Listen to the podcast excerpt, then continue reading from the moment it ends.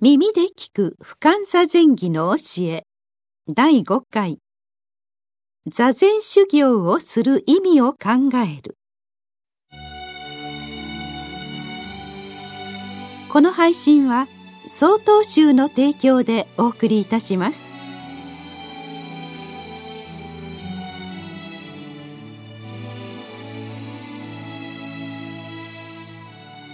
皆さんは座禅をしたことがあるでしょうか？まだ座禅をしたことがない方の中には座禅をとても崇高なものと思って私なんてとてもとてもなどと考えている方もいるのではないでしょうか。しかしそういうことはありません。不感座禅儀には座禅修行をするのに向いているとか不向きであるとかそういう区別はしてはいけないと説かれています。どんな人であってもただひたすらに座禅に打ち込む。それが正しい修行なのです。お釈迦様が説かれた心迷わずに生きるあり方を悟りと言いますが悟りを開くために修行をするわけではありません。修行している姿が悟りそのものであるというのが道元禅師の考え方です。したがって修行を離れて悟りはなく悟りを離れて修行はないのです。今ここにいる自分自身に向き合い研鑽を積むことが求められます。ですから座禅を実践している時間だけでなくすべての瞬間を座禅の精神で過ごすということが大切なのです。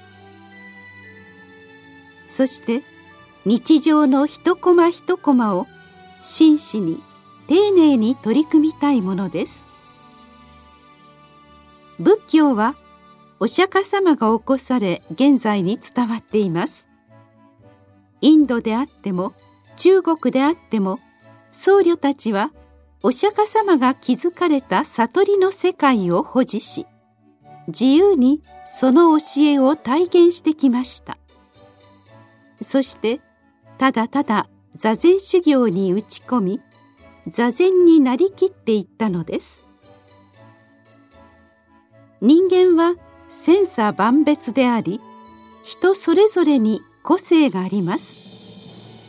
座禅においても感じ方や気持ちのあり方に当然違いはあります。しかしただひたすらに座禅に打ち込むことを道元禅師は進めています。ところで一口に座禅をすると言っても座禅に取り組む人の意識によってその実像は大きく異なります。道元禅師は自らに心迷わず生きる仏様の悟りがあることを自覚した上でそれを確かめ体現していくのが座禅の実践であると説かれました。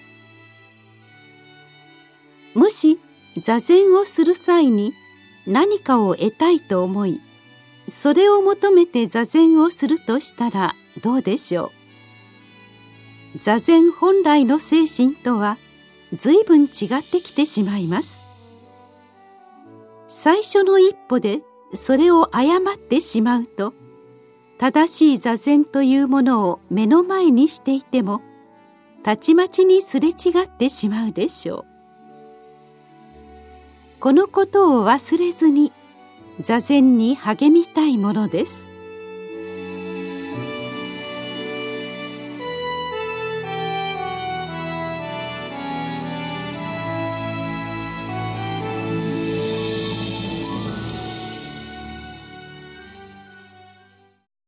次回の配信は3月22日です。